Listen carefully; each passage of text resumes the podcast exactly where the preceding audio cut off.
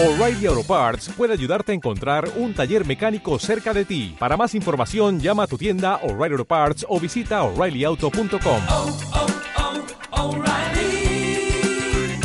oh, Parts. El Señor esté con vosotros. Lectura del Santo Evangelio según San Marcos. En aquel tiempo Jesús y sus discípulos entraron en Cafarnaúm y cuando el sábado siguiente fue a la sinagoga a enseñar, se quedaron asombrados de su doctrina, porque no enseñaba como los escribas, sino con autoridad. Estaba precisamente en la sinagoga un hombre que tenía un espíritu inmundo y se puso a gritar, ¿qué quieres de nosotros, Jesús Nazareno? ¿Has venido a acabar con nosotros? Sé quién eres, el santo de Dios. Jesús lo increpó, cállate y sal de él. El espíritu inmundo lo retorció y dando un grito muy fuerte salió. Todos se preguntaron estupefactos, ¿qué es esto? Este enseñar con autoridad es nuevo. Hasta a los espíritus inmundos les manda y le obedecen. Su fama se extendió enseguida por todas partes, alcanzando la comarca entera de Galilea. Palabra del Señor.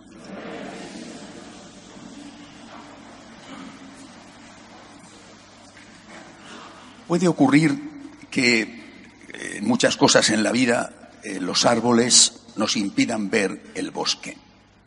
A veces también el bosque nos impide ver los árboles, es decir, las personas concretas.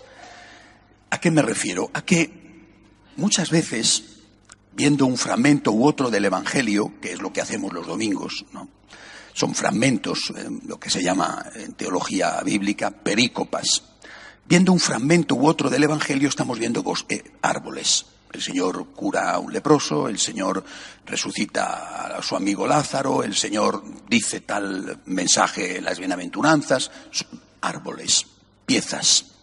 Y eso nos impide ver el bosque. ¿Para qué vino Jesús? Esta es la pregunta que, que es fundamental contestar, porque esta es la pregunta que nos dice cuál es la función de la Iglesia. ¿Para qué vino Jesús? Muchos, yo no sé desde cuándo, pero desde luego en los últimos 50 o 60 años, muchos han contestado a esta pregunta diciendo Jesús vino para instaurar el reino de Dios en la tierra, que significa acabar con las injusticias, acabar con el hambre, acabar con las enfermedades, acabar con los problemas sociales. Bueno, es un modelo de iglesia que podíamos llamar social. Bueno, otros la llaman directamente socialista, ¿eh? pero podíamos llamarla iglesia social, una iglesia dedicada a hacer el bien para el cuerpo, digámoslo así, enfermedades, hambre, injusticias. Bueno, eh, cuando uno mira el bosque en su conjunto y no una pieza u otra, eh, se da cuenta de que esto es una tentación. Es una de las tentaciones de Jesús en el desierto. Cuando empieza su vida pública, el Señor pasa 40 días haciendo oración y preparándose para la batalla que le espera. Y en esos días de debilidad, porque come poquísimo, esos días se le aparece el demonio. Y tres veces le tienta. Una de las tentaciones es la de la iglesia social. Le dice el demonio a Jesús, Fijaros la frase, ¿eh? el condicional con que empieza el demonio la tentación. Si eres el Hijo de Dios, si eres el Hijo de Dios, demuéstralo, haciendo que las piedras se conviertan en panes.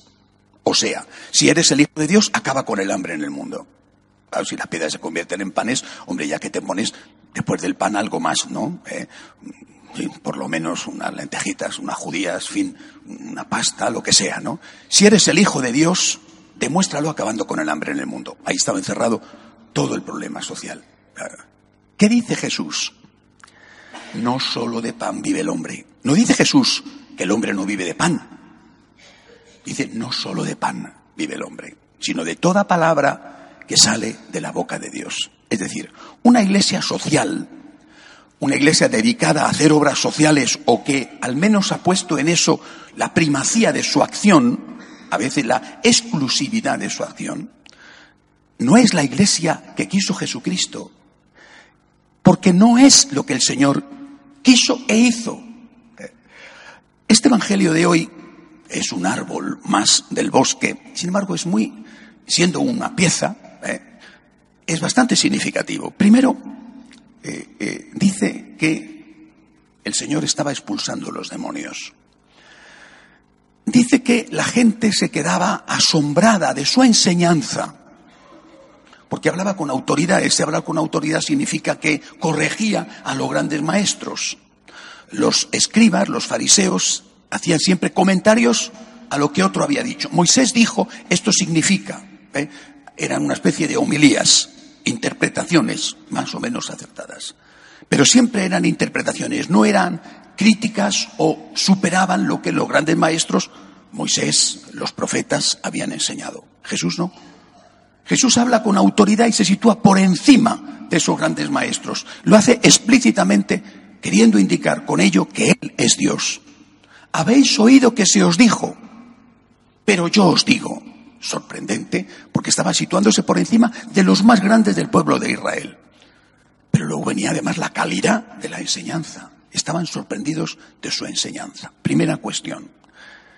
Es decir, si el Señor hubiera venido para resolver los problemas económicos de, la enfermedad y de todo lo que hay, los problemas ligados al cuerpo, la enseñanza no tendría aparentemente ningún valor o, como mucho, un valor secundario. Y sin embargo, lo primero es la enseñanza. Lo primero. ¿Por qué? Porque todo mal en el mundo, todo mal, excepto aquel en el cual el hombre no tiene ninguna intervención, un terremoto, un, un, eh, una hambruna por una sequía o, o un cáncer que te viene y no tienes la culpa. Pero la inmensa mayoría del mal en el mundo todo mal menos estos, todo mal tiene como origen el pecado. Porque hay injusticias, porque hay corruptos, simplemente, porque hay ladrones, porque hay violencia doméstica, o porque hay hombres que no respetan a sus mujeres o a las mujeres en general. Esto es lo que hemos olvidado. Hacer de la Iglesia una institución dedicada a las obras sociales, primero, no es lo que Cristo quiso y además no resuelve ningún problema. Porque tú das de comer y mañana vuelven a tener hambre. Hay que ir a la raíz de la cuestión, ir contra el mal en el mundo. Y eso empieza a hacerlo el Señor con la enseñanza. Y eso además vale para todos. Una iglesia social, o socialista, o comunista, o derivadas, ¿verdad? Una iglesia social es una iglesia que establece dos categorías. Los pobres y los ricos. Bueno, los pobres, eh, los que no tienen, no sé si el criterio de tener, ganar menos que la mitad del PIB, eh, de la renta per cápita ya es considerado pobre, los pobres y el resto. Entonces la Iglesia Social no tiene nada que decirle al resto. Porque si solamente se dedica a dar de comer, el que tiene para comer, no tiene nada que ver con la Iglesia. La Iglesia no le dice nada, no tiene nada que decirle salvo acusarle y meterle mala conciencia. Eh, esto es, esto es horroroso. No es lo que Cristo quiso y es destructivo, por otro lado. Primero, ¿de dónde vas a sacar tú para ayudar a los pobres si no te lo da alguien? ¿Eh? Y segundo, si, si la gente se te va, tendrás menos influencia para hacer que las cosas cambien y mejoren. Es decir, una iglesia que ya no tiene un peso en la sociedad no puede influir en la sociedad para que haya por ejemplo, leyes justas de distribución de la riqueza. Primero, por lo tanto, ¿cuál es el objetivo de Cristo? Luchar contra el mal, porque el mal es la causa de todos los problemas que hay, o por lo menos de la inmensa mayoría de los problemas, la lucha contra el mal. Y junto a esto, otra cosa, la lucha contra el maligno, el mal y el malo se nos ha olvidado. Decirlo y creerlo. El demonio existe. Existe. No es una broma. El demonio existe. Es decir, cuando el Señor dice que expulsa a los demonios, y hoy el Evangelio es un encuentro con uno de los demonios, ¿eh? fijaros que el demonio que está poseyendo a este hombre habla en plural. Y Jesús, en cambio, le está respondiendo en singular. Es decir, él es un uno de los demonios, uno de los ángeles caídos, está hablando en plural y dice, sabemos quién eres. ¿Has venido a acabar con nosotros? Y Jesús le contesta en singular, cállate, sal de él, sal de este hombre el que estás poseyendo. ¿Eh? Es decir, el demonio, el malo, la personificación del mal es una realidad que nos tienta a todos y que efectivamente tendrá más influencia y poder en cada uno o en el conjunto de la sociedad en la medida en que le dejemos, en que nos pongamos a tiro del demonio. ¿eh? El que no evita la tentación es más probable que caiga en el pecado. Y, no entender esto que os estoy diciendo es no entender el objetivo para el que ha venido Cristo. No quiere decir que el Señor no viniera a curar, a alimentar. Por supuesto que sí. Eso es la consecuencia inevitable, bellísima, del encuentro con Dios y de la búsqueda del bien. Pero es la consecuencia. El Señor ha venido a acabar con el mal y con el malo. Lo va a hacer de dos maneras, con hechos y con enseñanza. Los hechos son a su vez de dos tipos. Hechos que afectan indirectamente a todos y hechos que afectan directamente a alguno. Cuando el Señor cura a un leproso está haciendo un hecho que afecta a un leproso. Cuando el Señor nace o cuando el Señor derrama su sangre, está haciendo un hecho que afecta a todos nosotros. Y lo va a hacer la segunda cosa con las enseñanzas. Por eso es tan importante la enseñanza. Es tan importante la predicación. Es tan importante la doctrina.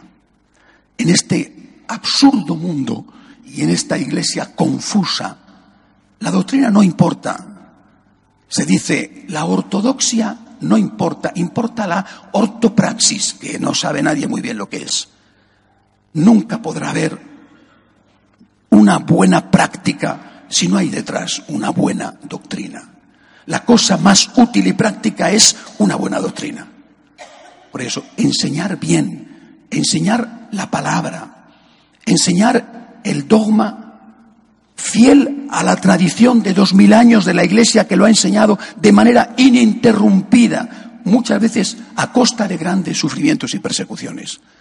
Esto es colaborar directamente con la obra redentora de Jesucristo. La enseñanza es lo que, en primer lugar, hace daño al demonio. La enseñanza es lo que, en primer lugar, nos ayuda a nosotros a saber distinguir el bien del mal y, por lo tanto, a tener la posibilidad con la gracia de Dios y con su misericordia de hacer el bien y de evitar el mal.